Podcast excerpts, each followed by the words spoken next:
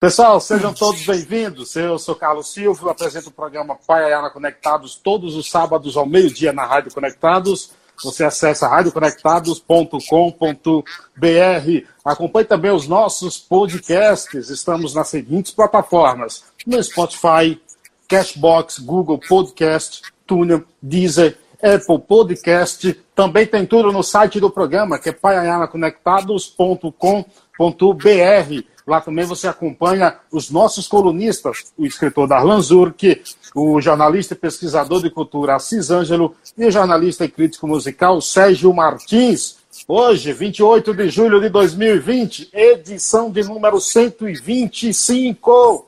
125 edições aqui do Em Quarentena.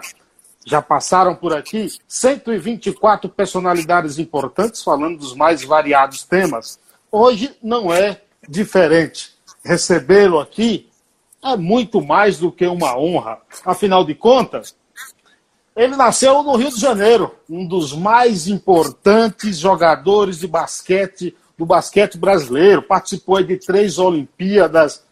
Marcos Abdala, Marquinhos Abdala, seja bem-vindo. Obrigado pela aceitação do convite, cara. Prazer foi todo meu, né? Estou aqui para nos divertirmos, dar boa risada, contar um pouco de história. E estou vendo meus amigos entrando aí, o pessoal elogiando minha camisa, né, o Alexandre. camisa laranja. Não, tem um pessoal que me persegue aí, né? É. Então, então, eu fico muito feliz com meus amigos, entendeu? O Flávio Pacheco também está aí. Está muito bacana. Bacana ter todo mundo aí me acompanhando. São amigos de verdade. E eu fico muito contente pelo convite. Muito obrigado, eu que agradeço. Começando aqui um pouco, vasculhando a tua história, cara. É, você é carioca, né, o Marquinhos? De Jacarepaguá. Jacarepaguá. Como é que começa, cara, a tua história no basquete aí? Você vem de família de, de, de desportistas aí? Conta um pouco pra gente. Não, foi influência do Mundial de 63, né? Hum. Certo? Foi a conquista do bicampeonato no Maracanãzinho os grandes ídolos da época, né? Em 64 eu comecei, né, logo depois estava no Fluminense, com um grande técnico que era o Dr. Orlando Black. E foi, foi indo, fui me adaptando, fui gostando, fui amando, né? E tive realmente uma estrutura muito boa, tanto familiar como do clube, né, dos técnicos. Então, isso aí foi uma e foi muito rápido a minha história, né? Que eu comecei com 12 anos, com 15 anos eu estava numa seleção de petizes, com 16 anos eu estava na seleção brasileira, uma, uma seleção né, de 20 jogadores, que 12 iriam, que foram para o Sul-Americano em Assunção, e 8 faziam a viagem norte-nordeste. E logo depois, com 18 anos, já estava numa seleção que foi vice-campeã mundial.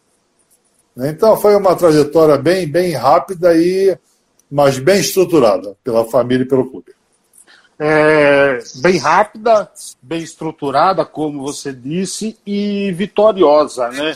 O, pelo Fluminense você ganhou aí cinco títulos, foi seguidos, foi cinco. É, você é pentacampeão pelo pelo Fluminense?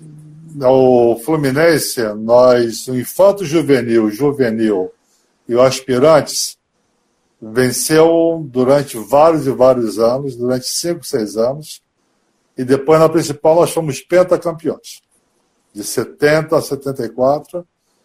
E, e foi uma época maravilhosa. Em 74 eu fui jogar nos Estados Unidos. Aí fiquei três anos nos Estados Unidos.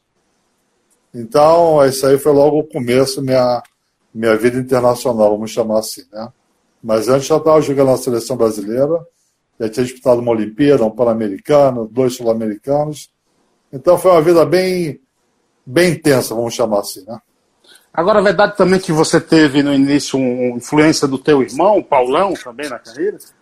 O que, que meu irmão era a história é a seguinte, né? Eu comecei no clube municipal.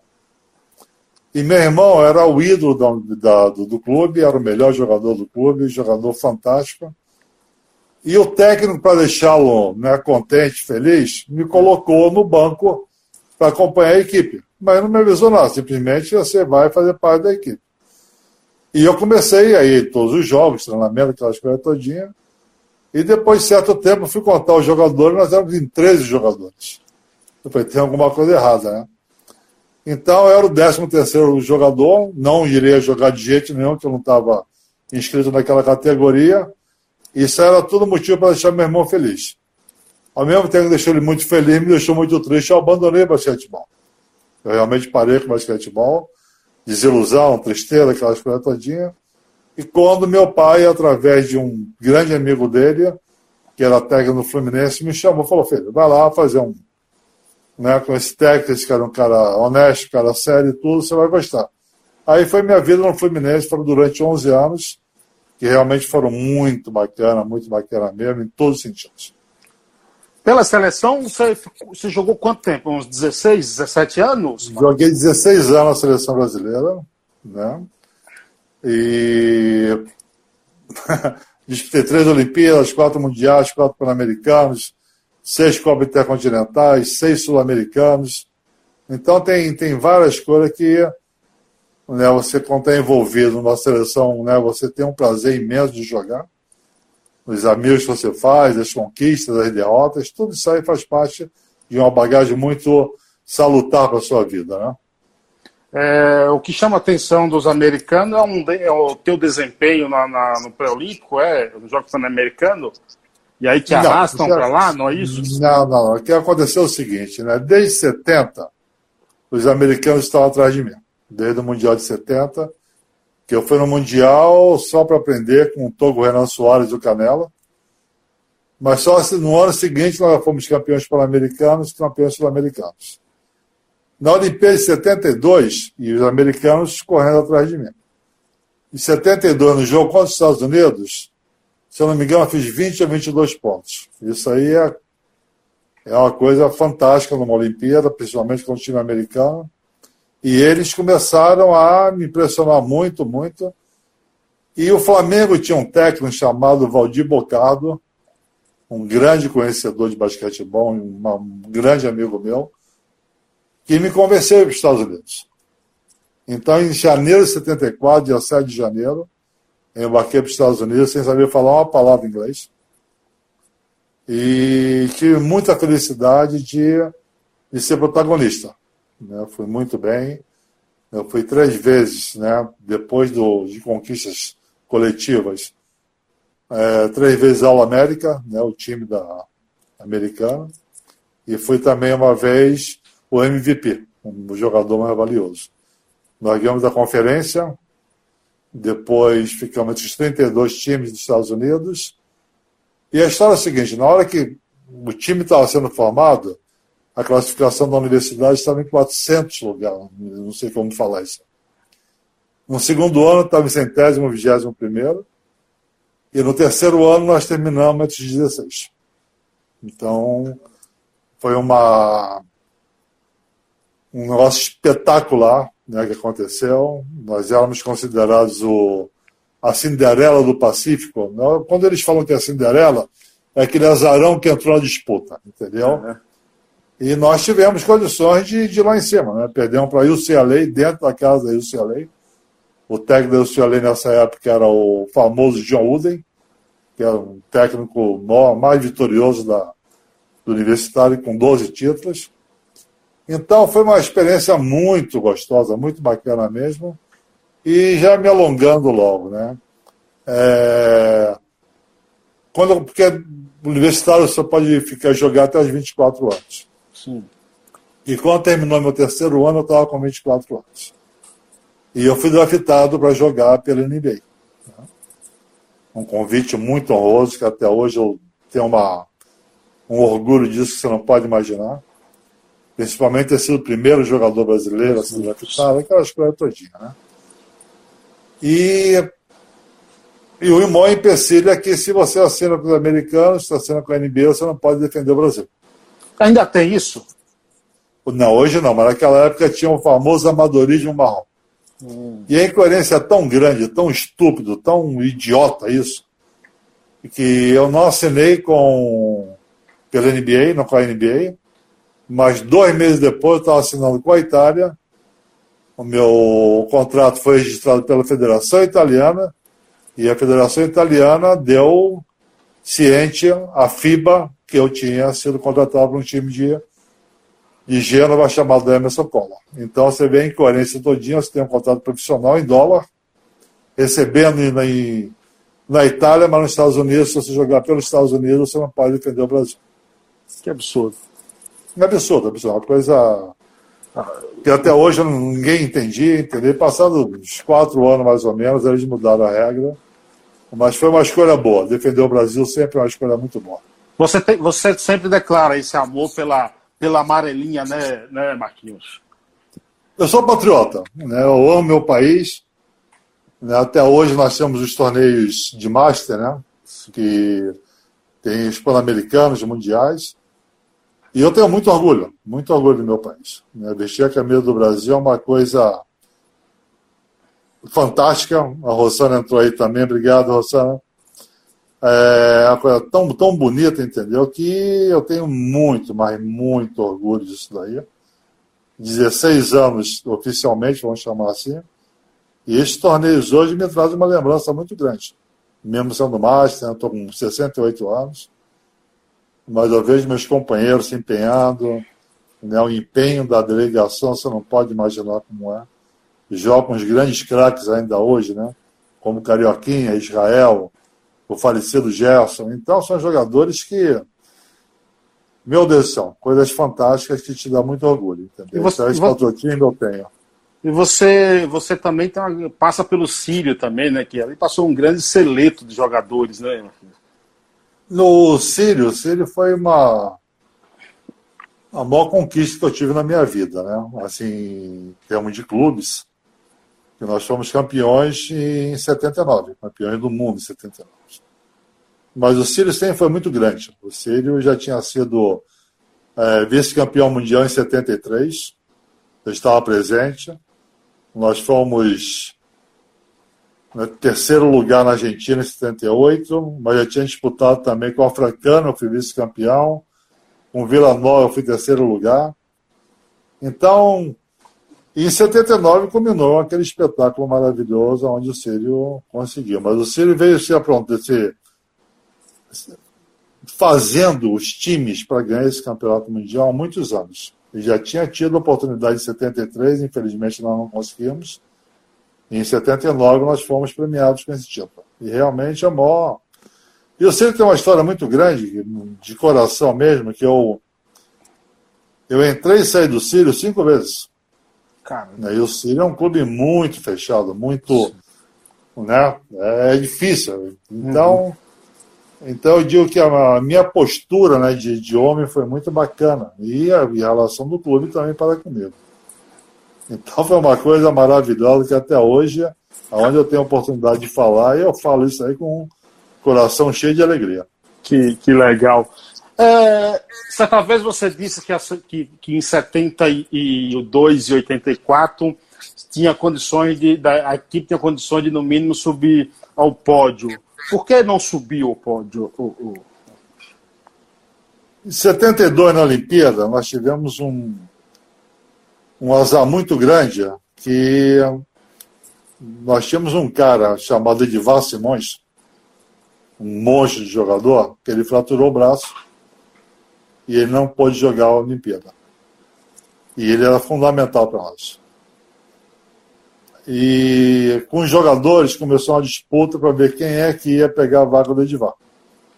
Então o time começou, não, não não teve mais uma coletividade, teve mais uma rivalidade. E esse foi um momento muito, muito triste mesmo, que nós tínhamos condições de, disputar, disputar no mínimo uma medalha de, de bronze ali, entendeu? E no final nós perdemos. E depois de 82, no Mundial, que o Edivar Simões era o técnico, na Colômbia, uhum. nós tínhamos toda a chance também de subir no pódio até buscar a medalha de ouro. Nós tivemos uma infelicidade, não infelicidade não, isso aí estava escrito já. De também relacionamento de jogadores, certo? Que, que nos levou a uma, uma derrota inesperada. E essa derrota nos, cuidou, nos, nos custou a classificação para a final e fomos disputar o torneio de consolação. Aí você imagina a felicidade que é, né? Para um time que tem condições de chegar, né, né mano? E o time chegar, entendeu? Daqui a pouco você está num lugar deserto, entendeu? Disputando consolação, disputando o sétimo lugar e com a obrigação de ganhar. Graças a Deus nós ganhamos, mas. Ah, mas não foi fácil, não, viu? então, essas tristezas aí nós temos, entendeu? Nós temos, não é só a alegria que você tem, não. Tem muita tristeza também. Ainda mais quem ficou muito tempo na seleção, tem jogadores que nós somos irmãos até hoje, né? Somos grandes amigos. E quando nós estamos juntos, nós sempre nos abraçamos e falamos, pô, que, deixa que merda, viu? Aquilo ali poderia ter sido bem diferente. Mas na história. Então, mas faz parte da vida. Na história de grandes times e grandes jogadores, seja lá de qualquer esporte, os altos e baixos também compõem essa história, não é, Marquinhos? Minha filha também está aí. Obrigado, filha Natasha. Isso aí é, tem tá falando... demais, né? isso aí tem demais mesmo, entendeu? Sabia isso. Eu me lembro de, da, da Olimpíada de 72, o time credenciado para ganhar a medalha de ouro era o time da Yugoslávia. No primeiro jogo, levaram uma sapatada da equipe de Porto Rico que perderam o rumo e ficaram, nossa, entendeu? Então isso acontece, né? Acontece numa uma preparação muito forte, daqui a pouco você perde uma partida, tudo desanda. E aconteceu isso com o Brasil também. Né? O Brasil tem uma coisa que é muito, muito ruim, né? que naquela época, às vezes, eles dispensavam os preparadores, dispensavam assistente técnico, dispensavam alguma coisa assim para levar diretores. Né? Aqueles famosos, é, é isso aí eu vi várias e várias vezes. No Mundial de Porto Rico, em 74, nossa delegação devia ter umas 32 pessoas. 12 jogadores, mas não sei quantos dirigentes. Arroz de festa. A cidade, é, a cidade, um polo turístico maravilhoso, todo mundo quer ir, né? Né? Então esse negócio aí é, um, é irritante, né? Hoje, claro, não tem mais isso, mas antigamente era muito fácil fazer. Né? Então, aí você perde mesmo, tem que perder. Você, você acha que em 72, quando houve o, o, o ataque lá, palestinos e israelenses, aquilo ali muda o clima da, da, das Olimpíadas? Vocês estavam lá. Como é que ficou ali o clima? É, você faz parte da história não querendo fazer parte da história. Né? É, isso aí foi o dia de folga nosso. Nós acordamos até um pouco mais cedo para ir para o centro da cidade, né, fazer compras, conhecer Munique, aquelas coisas todinhas. E fomos proibidos de sair da vila. Aliás, sair até do prédio. Porque tinha havido o sequestro dos, dos atletas de Israel. Né, estava um pandemônio a vila, ninguém sabia, ninguém entendia o que estava acontecendo. Não tinha internet, né, entendeu? A língua difícil compreensão. E só mais tarde nós ficamos sabendo. Então, quem estava dentro da vila não podia sair, quem estava fora não podia entrar. Então, uma confusão muito, muito grande. E quando houve, né, que nós ficamos sabendo, né, do, do desfecho, né, do caso, né, que foi muito triste, né, as mortes, né, aquelas coisas todinhas, o, a vila acabou. A vila acabou realmente. Houve até um pedido para cancelar a Olimpíada mas eu não sei se foi bom senso ou não, né? Não, vamos, vamos continuar. A Olimpíada foi atrasada em 30 horas. E, mas o clima mudou completamente. Mudou, a segurança começou a ser muito ostensiva, não tinha mais aquela alegria. E isso aí podia ter acontecido com você, comigo, com todo mundo, né, quem estivesse na vila. Então foi um momento muito triste, muito triste, mas e mudou, e mudou. A Olimpíada mudou completamente porque era tão bacana, tão. Né, ficou numa coisa desesperadora.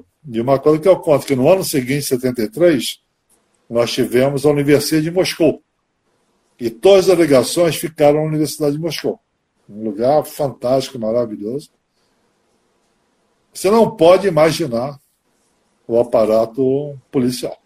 Não, impossível, impossível. Imagina a tensão dos atletas sabe, pessoal de, do, do, exército né, soviético, né, de qualquer estado que você pegasse para qualquer ginásio, não tinha trânsito nenhum, só tinha seu ônibus. E do lado direito da estrada, do lado esquerdo, de 20, 20 metros, acho que era isso mais ou menos, tinha um soldado de costa para a estrada e outro de frente. Costa em frente, durante o trajeto, não sei quantos quilômetros. Então você imagina como que era feito né, para entrar no ginásio, para entrar, na, entrar na vila era uma coisa.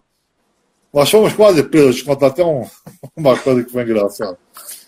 Teve um dia nós estávamos de saco tão cheio, mas tão cheio, que nós pegamos o carioquinho e fachamos o carioca e colocamos mercúrio, não sei que mercúrio, né? E o carioca estava realmente passando mal, tinha se ferido, tinha que entrar na vila para dar, né, para o procedimento médico, para as coisas todinha. E nós tínhamos duas, três barreiras para ultrapassar de segurança, o negócio era muito, muito difícil. E nós carregando o carioca, e o carioca gemendo, e vamos embora.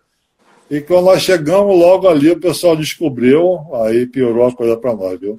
Porque normal seria 30, 30 minutos para entrar, nós demoramos mais do que uma hora e meia, entendeu? O pessoal começou a a nos sacanear bonito, mas bonito.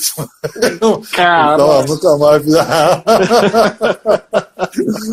não é malandro, malandro não é fácil, não. Essa hora você se dá mal, se dá muito mal mesmo, né? Hoje contando é legal, né? Ah, hoje é, né? Hoje é, mas não é fácil, não, viu? Não é fácil, não.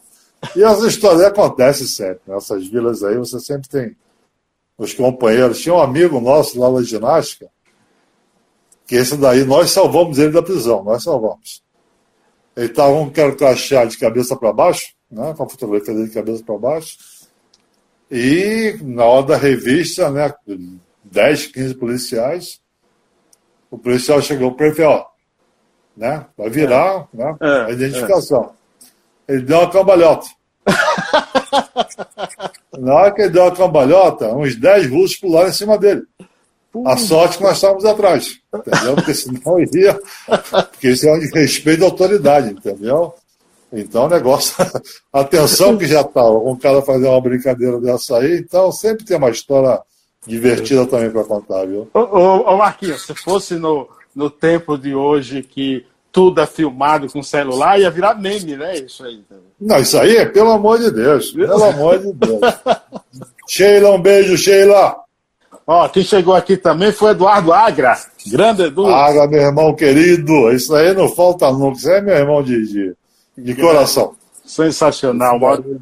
Sensacional. Cara. Gente boa demais. tudo de bom, viu? Gente boa demais. Um grande ser humano. Vou encher meu saco aí que eu conheço ele, viu? É. Maurício Dantas está por aqui. O Wilson Quintela diz: Você já rodou praticamente o mundo. É, qual lugar mais que você gostou? Eu sim, querido. Obrigado por participar novamente. Eu achei seu, seu documento lá, você viu, né?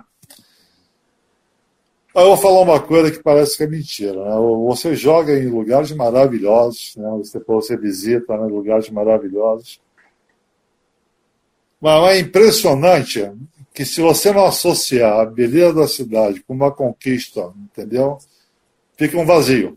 Então eu poderia falar Munique é uma cidade esplendorosa, né? Moscou, linda cidade, né? Você vai para uma não é tanta cidade maravilhosa, entendeu? Mas se não tiver uma recordação esportiva, entendeu? É uma cidade encantadora para mim foi a Yugoslávia. Nós ganhamos o vice-campeonato mundial. Até hoje nós jogamos na Croácia, que hoje é Croácia né, em Split, na fase de classificação, e depois que nós fomos para a Eslovênia. A Croácia é um país maravilhoso. Se alguém quiser conhecer a Croácia, mas por quê? Né? A classificação foi muito bonita. Nós ganhamos a classificação em cima da Itália na terceira prorrogação, no último segundo. Sabe? Então aquele negócio que te marca para sempre. Claro. Né? E fomos para a Eslovênia, ganhamos um vice-campeonato mundial. Certo? Então, você, eu associo muito, entendeu? Sabe que é, é, o título com a cidade que me deu sorte, né? Eu tenho cidade, por exemplo, de juvenil, cidade de Penápolis. De Penápolis foi um campeão juvenil e eu tenho uma recordação maravilhosa. Então são coisas que me marcam muito, sabe? Então não pode dizer qual é a cidade mais bonita. Eu não sou parâmetro para isso, não. É, você vai sempre pela, pela relevância do, do, do título, né? Do campeonato. É, tudo associado, tudo. Né? tudo. Qual namorado do local, entendeu? Tem, tem várias coisas que acontecem. Agora me responde uma coisa. Na tua época, o basquetebol ele era mais técnico e hoje, em função da tecnologia, é, dos avanços da preparação física, isso está su substituindo é, essa técnica que talvez fosse maior na tua, na tua época? O, na minha época era muito mais fundamentos, né, muito mais técnica, e você não tinha, não tinha essa exigência tão grande da, do condicionamento físico. Né? Eu só fui começar né, a pegar em em barra de ferro para fazer musculação e tudo em 82. Você imaginar, né? Dois anos depois eu parei em seleção brasileira.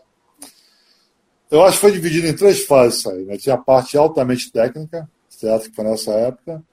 Depois começou a partir, participar os jogadores musculosos, fortes, mas sem muita técnica. E agora eles estão, né, tenho certeza disso, estão associando as duas coisas, a força com, com a técnica.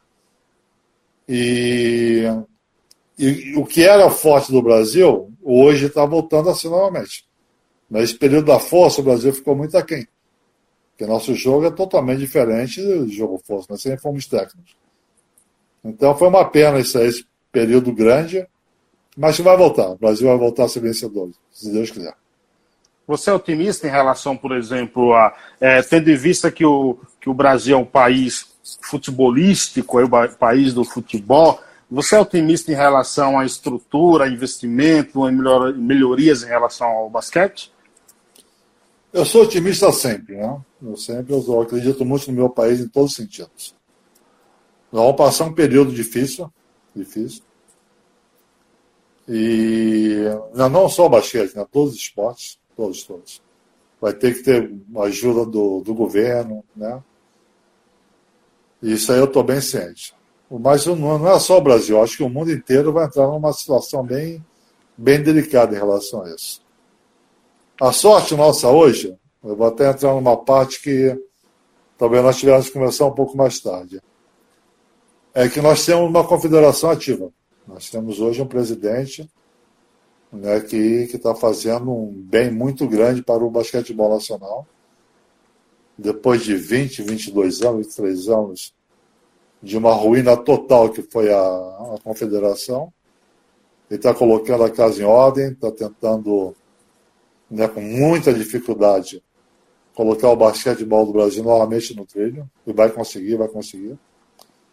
E só que não é uma coisa para amanhã. Isso aí são para 10 anos, no mínimo no mínimo, para ele começar a continuar essa, esse galope que ele está vendo, para ele continuar daqui a pouco ter novos jogadores, né? mas falta tanta, tanta coisa, que é uma coisa que eu sempre falo e quando me perguntam. Todo mundo fala em massificar. Né? Vamos massificar, vamos massificar, porque vai sair jogadores, concordo plenamente. Mas nós não temos técnicos. Nós não temos educadores. Então, até isso aí também tem que ser massificado. Então, é uma, é uma transformação muito grande que o país tem que tomar, principalmente pelos 20, 23 anos que nós ficamos estagnados. Né? Então, é, a dificuldade é imensa. É imensa. Não é, não é fácil, não. Mas tem, tem homens competentes que vai, vai fazer o Brasil sair e vai o que está faltando para nós hoje é um título, um título bacana, uhum. sabe? Uma, um pódio bacana. Né? Jogadores nós temos, nós temos jogadores. Né? Poxa, jogadores da seleção brasileira hoje, a maioria joga na NBA. Uhum. Joga na Itália, joga na, na Espanha. São jogadores que têm um condicionamento, um, né? um, os caras são ótimos jogadores, ótimos, entendeu? Mas está faltando um título, está faltando um pódio e está faltando um ídolo daquele cara que sabe? Que vai desfilar, que é o cara que vai aparecer na televisão, o cara que sabe falar bem, sem assessoria de imprensa, vai falar merda, vai falar coisa certa, coisa errada, sem ninguém boicotando o cara, aí tenho certeza que deslancha novamente. Eu tenho certeza absoluta. Agora você disse que está faltando aí um, um, um líder.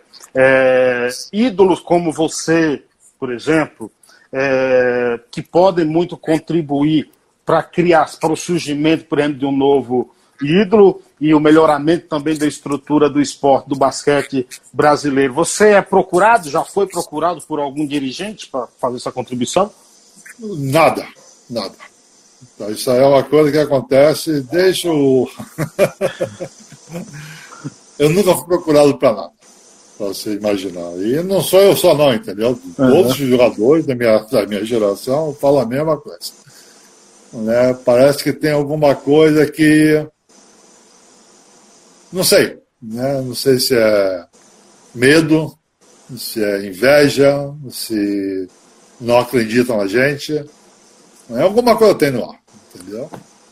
Só que nós estamos aptos a fornecer conhecimento, amor, porque sempre nós jogamos com amor, certo? E isso aí que está faltando hoje também, viu? Não adianta só você ser bom, se você não tiver amor, não tiver carinho para com os jogadores, você não conhecer os familiares, você não conhecer profundamente quem está em suas mãos, não vai adiantar nada não. O mundo mudou muito. E as grandes equipes que eu joguei, ela tinha esse envolvimento com o entorno, certo? Não só na quadra. A quadra é a coisa mais importante que tem, mas o entorno, a somatória de pequenas coisas, te leva a título, tem a certeza absoluta. É, você falou que nunca que não foi procurado. É, me parece ser uma tradição do esporte brasileiro, eu estou falando até de todos os esportes, que em outros clubes a gente vê ídolos é, é, participando de equipes. Quando você diz que nunca foi procurado, é, você não acha que não, o, não reconhecimento, a não procura pro, é, por ídolos para ajudar na, na, na manutenção de uma história não é enterrar essa própria história, não é decretar é, é, um, um, comodismo de não ganhar título, portanto? É, fica mais fácil, né? fica bem mais fácil, né? Então, eu, o que você está falando aí está até me alertando. Pode ser isso também. Eu, eu não. Eu, eu digo uma coisa, eu, todos me consideram que eu fui um grande jogador, um grande né, pivô, né, certo, ali embaixo, com né, com habilidade, essas coisas todinhas. Essa habilidade eu peguei com um senhor com 1,60m que tinha o fêmur todo estourado e andava de bengala. bengala. Esse homem me ensinou tudo. Será que eu não tenho condições de ensinar nada, nem para uma garotada? Certo? Coloca o pé aqui, coloca o pé ali, estica o braço assim, defende assim. Será que eu não tenho condições de fazer isso? Será que você não pode pegar um pau Fausto?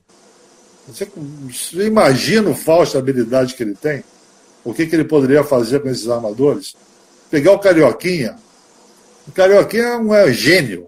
Sabe que é, é gênio? O Carioquinha é gênio. Tá certo? Não é explorado. São essas coisas aí que é receio, é medo, eu não sei o que, que é. As conquistas nós já tivemos. É passado, vamos conquistar coisas novas. Meu sonho, meu sonho, sempre foi ter uma medalha olímpica. Eu não tenho essa medalha olímpica. Imagina participar de um projeto onde me leva uma medalha olímpica. Sim, sim. Certo? É um negócio, poxa, eu vou lutar com amor pelo resto da vida. É comigo. Os meus amigos, a mesma coisa. Certeza absoluta. Ninguém está chegando lá para tirar o lugar de ninguém. Mas a tristeza que vem é isso aí que você falou, entendeu? Para a NBB. A NBB vai para a 12 edição. Né? Poxa, fala de todos os jogadores da NBB e os nossos títulos passados. Como é que é? Eu, sabe? Tem jogadores que foram cinco, seis vezes campeão do Brasil, que não são mencionados. Tem jogadores foram os maiores cestinhas da história, da história, os maiores reboteiros, assistência. Então ninguém fala nada.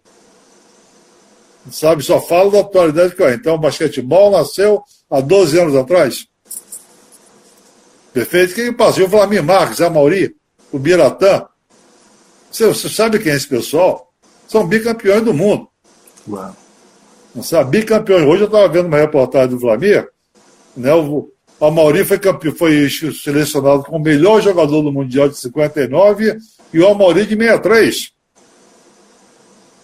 Bicampeão dos dois. Pô, esses dois não são aproveitados.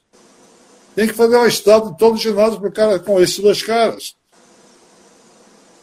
Isso aí, isso aí me dá uma, uma tristeza tão grande, uma tristeza tão grande que eu fico revoltado com isso. O Vlamir e o Amaury são dois caras que, pelo amor, são Deus para mim.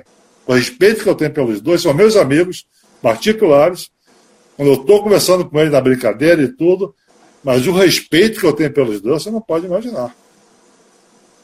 Você falou aí, você falou aí é, é que dá uma, uma tristeza e a tua fala de certa também trans, transmite esse inconformismo e, e por isso. E certa vez você falou que guarda uma certa angústia por não ter enfrentado é, dirigentes em uma determinada situação. E eu te pergunto qual situação foi essa e se ainda você tem essa angústia? 76, nós tivemos um pré-olímpico em Hamilton, a Olimpíada de Montreal. Então, você imagina, você sai do Brasil, chega em Montreal, conexão para Hamilton, vai disputar o, o pré-olímpico, sai de Hamilton, Montreal e volta para o Brasil. Olha o que aconteceu. Uh, antigamente não era tão profissional como que é hoje. Né? E nós tivemos dois jogadores que eram fundamentais para nós, que se apresentaram dois, três dias depois. E foi o Adilson e o Zé Geraldo. Dois jogadores excepcionais. O Adilson, NBA, Zé Geraldo também NBA, mas tranquilamente. E os dois se apresentaram e foram cortados. E eu fiquei quieto.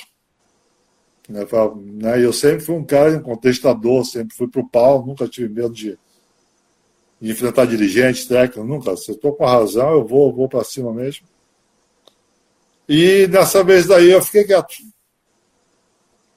Né? E o, o técnico nosso, o Edson Bispo, um técnico maravilhoso, um amigo meu particular, eu, eu fiquei quieto, eu fui, fui omisso, fui omisso realmente.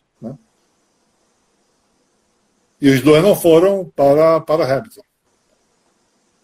E nós perdemos a classificação para o México, por um ponto, se não me engano. Então, até hoje, eu guardo essa tristeza comigo, né, de não ter lutado para ter entrado na quadra com os melhores jogadores, é, pelo menos ter lutado, entendeu? Ter brigado com os dirigentes, ter brigado com o Edson, brigado com todo mundo, mas pelo menos estarei em paz. Então, fui para lá, perdemos uma infelicidade ficou muito grande dentro de mim até hoje. Eu me sinto nos responsáveis, entendeu? Por não ter peitado esse pessoal na hora certa. E fui omisso, fui omisso realmente. Talvez é, sentimos a ausência de líderes com essa postura tua hoje em dia, não só no basquete, mas também eu acho que em vários, vários esportes aí, entendeu? A gente fica muito a mercê de dirigentes, ouvindo muito dirigente, nos posiciona. E quando você fala, por exemplo, que os dirigentes nunca te procuraram para contribuir com essa estrutura do esporte, talvez seja medo desse tipo de postura, viu, cara? Talvez eles, pre... é, talvez eles prefiram jogadores que. Né? Então eu nunca vou ter minha medalha olímpica.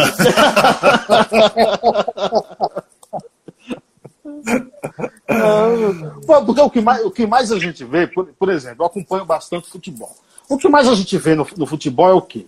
Cartolas, dirigentes, que nunca chutaram uma bola na vida, e estão lá ganhando dinheiro, se postando como autoridade, como os donos dos campeonatos, como os donos de tudo.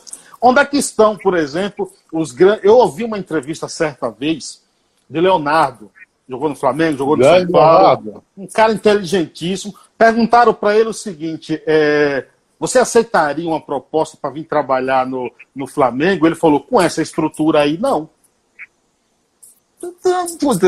É isso que precisa mudar, concorda? É isso mesmo, é isso mesmo. É isso mesmo. Não, você está falando de futebol, né? Onde é que está o Falcão? Onde é que está o Zico?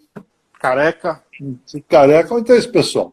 Você sabe que tem tanta coisa para acrescentar Perfeito. Tem uns meia bomba aí que nunca fizeram porra nenhuma.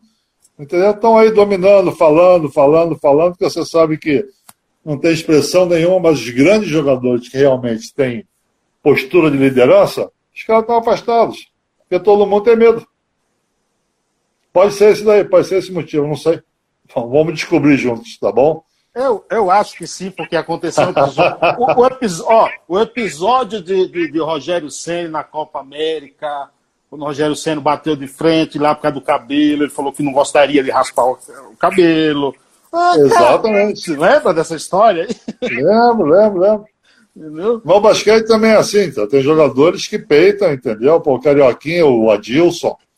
Nós nunca fomos de baixar a cabeça para nada, não. Nós fomos para o confronto porque nós sabíamos que aquilo era melhor. Mas nós sabíamos também, na hora que, que nós estamos jogando e não tem nenhuma sombra, entendeu? Eles vão nos aturar. Mas se tiver alguém chegando perto, quem vai sambar primeiro é você. E nós tivemos uma sorte muito grande que nós fomos jogando e, por opção nossa, em 84, depois da Olimpíada de Los Angeles, nós três paramos juntos. Olha só. Na seleção, na seleção nós paramos. É, o Almir diz aqui, ó, Marquinhos jogou muito. O José Henrique diz: vemos o vôlei sofrendo muito com os cortes de patrocínio em tempos de Covid. Na NBB tivemos baixas, mas menores. Como você liga a, a parceria com a NBA? NBA? Eu, eu acho que é importante essa parceria. Não, mas para fazer. Você está falando de jogadores? Isso. Jogadores estrangeiros no Brasil? Isso. Então, aí desse lado aí eu sou totalmente contra ter quatro jogadores por equipe na NBB. Isso aí para mim é um negócio que faz mal o basquetebol brasileiro, faz mal o desempenho dos jovens. Você não vai ter jogadores para o futuro, não vai ter renovação, os jogadores não vão ter uma postura forte dentro da quadra que precisa em todos os campeonatos, né? Quando você joga os campeonatos internacionais que tem não é só o basquetebol, você tem que ter outras posturas também. Então isso aí me preocupa muito. E os jogadores que vêm para cá são jogadores nível muito baixo. Muito baixo. São jogadores que têm a opção do mercado europeu, em primeiro lugar. Tem o asiático, perfeito. E paga muito bem, o pessoal vai atrás de dinheiro. Né? A própria Argentina, a Venezuela, a Colômbia pagam melhor do que o Brasil. E vem para cá a equipe de pessoal nível 7, número 8, entendeu? Essa é uma posição bem. E chega aqui, porque americano vai ter que jogar. Você vai contratar, o dirigente vai chegar, pô, técnico, eu contratei uma americana para jogar. Né? Então o cara vai fazer um pouco de ferula lá e tudo, e todo mundo vai aplaudir. E vai deixando os jogadores mais jovens do Brasil sem opções de jogo. Aí todo mundo reclama, não, mas os jogadores também não dão bola para o Brasil com 16, 17, 18 anos, vão embora. Se eu estiver jogando nessa época, eu teria ido embora com 12 anos já. Não, nem com 15, 16, 17. Teria abandonado o país muito mais cedo. Porque eu não vou ter opção de jogar. Não vou ter opção, então, para que ter né, 12 equipes, 15 equipes e tudo, pois que tem 40% de jogadores. Então, a coisa que realmente essa parceria, para mim, eu acho que não tem lógica nisso aí. Eu acho que é um. É a NBB que faz isso aí sozinha, sem NBA. E a NBA, junto com. É forte, todo mundo quer um parceiro com a NBA. Né? Pela é. estrutura, pelo, pela organização. Pela marca. Né? O modo de trabalho, a marca tudo. Todo mundo tem que estar tá junto. Né? Eu discordo dos quadros estrangeiros por equipe. Eu já vi esse quadro, eu estava na Itália, aconteceu a mesma coisa. A Itália foi lá para baixo. Né? E a Itália fortíssima, com patrocínios fortíssimos ela foi, ficou um tempão fora do mercado por causa disso. É o que vai acontecer com o Brasil novamente se não tomar cuidado. É, tem uma pernambucana aqui mandando um abraço para você, o perfil CACA Basquete. É, quem, o Marcelo Barbieri diz: falta um ídolo e um pivô como o Marquinhos, hoje em dia. O Marcelo Barbieri é um câncer, é meu amigão de coração. Obrigado, Marcelão. Nós sempre é. discutimos sobre isso aí. Marcelo é uma pessoa muito inteligente. E quando nós sentamos numa mesa para discutir basquetebol, não é fácil não, viu? Vai, varamos a noite. é outro apaixonado também, viu? Isso é legal, cara, isso é legal, né? Essa, essa, esse bate-papo. Ana Lígia diz, tem e muita competência para isso. O Almir diz... Muito obrigado, Ana. O Almir diz, abraço, Marquinhos, amigo, irmão. Olha, o Almir, Almir, é um dos caras que eu tenho até uma raiva até hoje. Né? O Almir nós jogamos juntos no Flamengo. Dele? Tem raiva dele? Não. Não, não, não. não. de não ter sido aproveitado do modo que ele merecia ter sido aproveitado. Então é uma coisa que nós jogamos juntos em 85 no Flamengo, 84, 85. Fomos campeões carioca, fomos vice-brasileiro. O Almir tem, tem uma técnica, tem, tem um jogo que é para mudar, é aquele jogador que muda a fisionomia do jogo, sabe? A estrutura do adversário muda tudo. E eu ficava olhando e falei, meu Deus do céu, eu quero ter esse jogador de qualquer maneira. É meu amigo pessoal, então tomamos cerveja juntos. Amo esse cara, amo de paixão. Né? Mas eu fico olhando para cima, como esse cara foi mal aproveitado. Era mais um que então, você pode... Ô, Marquinhos, é, é, é, mais um que você poderia também ter brigado com, com o dirigente por aí. Com certeza absoluta. Aí, pô, amigo. Esse amigão aí não é fácil, não. Com certeza teria obrigado com ele. Obrigado mesmo. É. A Rossana diz o seguinte: é verdade, só quem acompanhou a época que tem e que tem uma mínima noção de quem era esse pessoal todo. Os jovens nem imaginam. E trazê-los para contar a história deles é uma tacada certeira. É sempre uma honra contar a história desse pessoal. Ela, ela, ela diz ainda aqui o seguinte: a história de vocês é importante e ajuda os jovens a ter uma visão melhor sobre a realidade do basquete da vida. Outra época, muitas dificuldades, sem o falso glamour e a visibilidade. É, José Henrique disse: o basquete do Brasil é um esporte muito dependente dos clubes. Temos pouquíssimos investimentos, incentivo nas escolas e universidade. Como mudar isso, Marcos? Bem, Rosana, muito obrigado, um grande beijo. Né? Isso aí, é, nós éramos assim, entendeu? Eu aprendi isso daí com, com os grandes jogadores.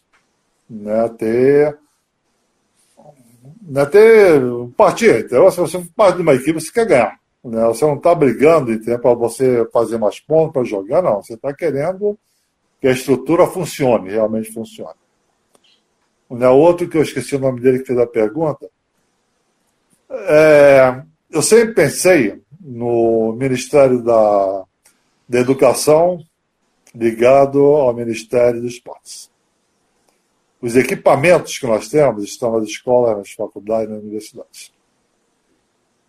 A matéria-prima está lá também. Está tudo lá, certo? E por que não fazer o basquetebol dentro das escolas?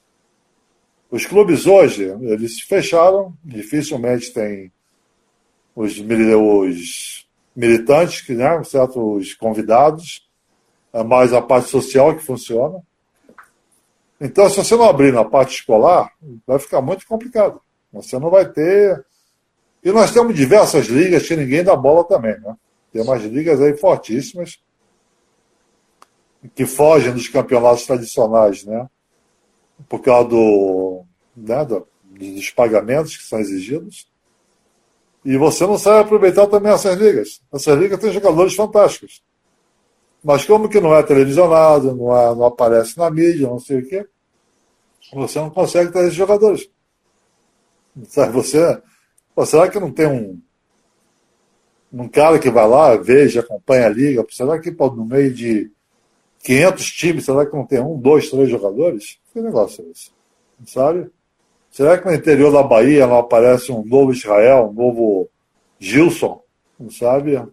Não, pô, no Rio Grande do Sul, pelo amor de Deus, será que não tem jogadores tipo Rolando, entendeu? Com 2 de 14, 2 de 10. Jogadores fantásticos, jogou, jogou Rolando, jogou inclusive na NBA. Grande amigo meu, jogou muito bem. Então, eu vou falando aqui, Vamos ficar muitas horas. Eu fico uma revolta dentro de mim. Na Bahia tem, viu? Eu sou do, do interior da Bahia, viu? Então eu tem. tenho certeza, eu tenho certeza. O dia que eu tiver um time de basquetebol, te, você vai até me ajudar. Primeiro lugar que eu vou é para a Bahia. Olha aí. Para o interior da Bahia. Pô, eu sou da roça, eu sou do interior da. Você já, Até você, você já, mesmo que eu vou precisar. Você já ouviu falar no Paiaiá? Não, não, comecei a ouvir agora. Então pronto, vou, vou resumir aqui um pouco. Paiaiá, Paiaiá, que dá nome a esse programa, é uma homenagem, porque é o local onde eu nasci e vivi. É um povoado, município de Nova Açores, a 225 quilômetros de Salvador, no sertão baiano. Nesse povoado temos apenas 600 moradores, tá? 600 moradores. E nesse povoado nós temos hoje a maior biblioteca comunitária do mundo, com 130 mil livros. Está lá no nosso lugar. que delícia! Entendeu? Então, assim, nesses grotões no nosso sertão, é, eu, por exemplo, que até meus 21 anos de idade, eu não tive luz elétrica, eu não assisti televisão, não tive chuveiro para tomar banho, vivia na roça mesmo. É, tem muita coisa boa também nesse nosso torrão aí por aí, viu, Marquinhos? É você que eu vou procurar, vamos correr juntos Santa Conte comigo, conte comigo sempre. Estarei Quem falou muito bem de você, quem falou muito bem de você foi o Serginho Carnevale.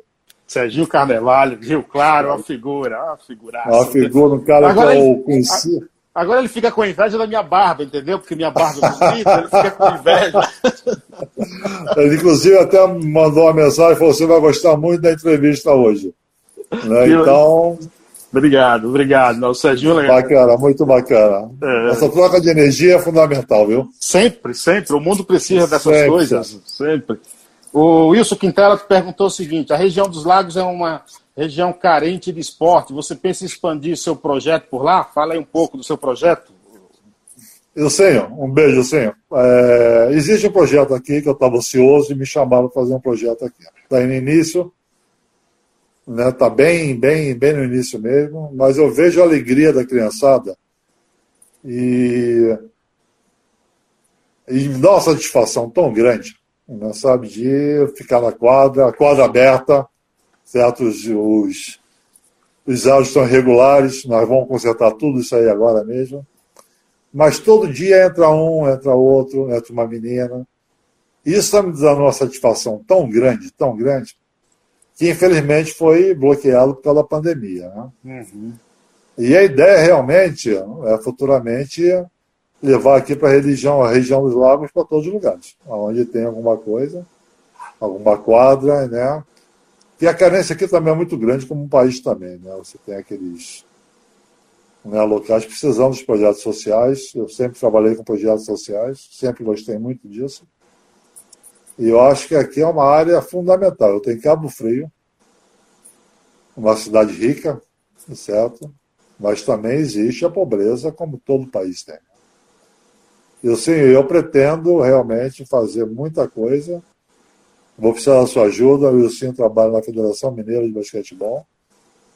Um cara espetacular. Tem o Marcílio também, que é o presidente da Federação Mineira, que são pessoas dessa aí de gente, sabe? Pessoa que você bate no peito e fala, poxa, esses caras querem fazer alguma coisa pelo, pelo esporte. Então, às vezes eu brinco com o Wilson que ele me chateia, eu me sacaneia, eu sacaneio ele, aquela história todinha. Mas eu me emociono quando eu falo do, do projeto. Sabe? Eu acho que trabalhar com criança é uma coisa de uma responsabilidade. Sim. Sabe? Que não é simplesmente pegar uma bola, levantar e vamos embora, não. Né? Sabe? Os problemas que eles têm, relacionamento com os pais, com os familiares, com bullying, tanta, tanta, tantas coisas, né? faz você ter um carinho muito mais especial por eles. E o que puder fazer para contribuir, eu vou fazer isso aí. Viu?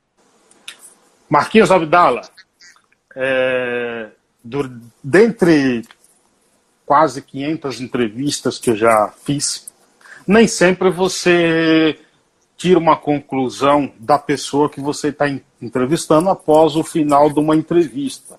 São poucas essas, essas pessoas que você consegue é, tirar é, uma conclusão da pessoa. E eu confesso para você é, que a tua fala, que a tua, durante esse quase 57 minutos que a gente está conversando, me, passa um, me passou um exemplo de ser humano, não só de atleta, de ser humano que quer ajudar a sermos uma nação melhor, a termos não só um esporte melhor, mas que esse esporte também seja composto de pessoas grandiosas, de pessoas patriotas que quer viver e quer deixar um país melhor para os seus descendentes. Eu gostaria de imensamente te agradecer por esse bate-papo, por você ter disponibilizado esse papo de conversar aqui com a gente. Sinto-me honrado. Muito obrigado mesmo. Meu irmão, eu, a honra é toda minha, tenho a certeza disso. Eu estou sendo aqui o mais natural possível. E eu vou te procurar. Tenho a certeza que vou te procurar. Tem meu contato. Prazer imenso. E um beijo. Você tem meu contato, pode me ligar até de madrugada que eu levantarei para atender com o maior prazer. Maior honra. Será uma honra. Um grande abraço, meu amigo. Obrigado, viu? Marquinhos Abdala, satisfação, um abraço. Obrigado a um todos que acompanharam e participaram também, viu? Um abraço, gente. Mais podcasts como este você encontra no site da Rádio Conectados, radioconectados.com.br ou no seu aplicativo de podcast favorito.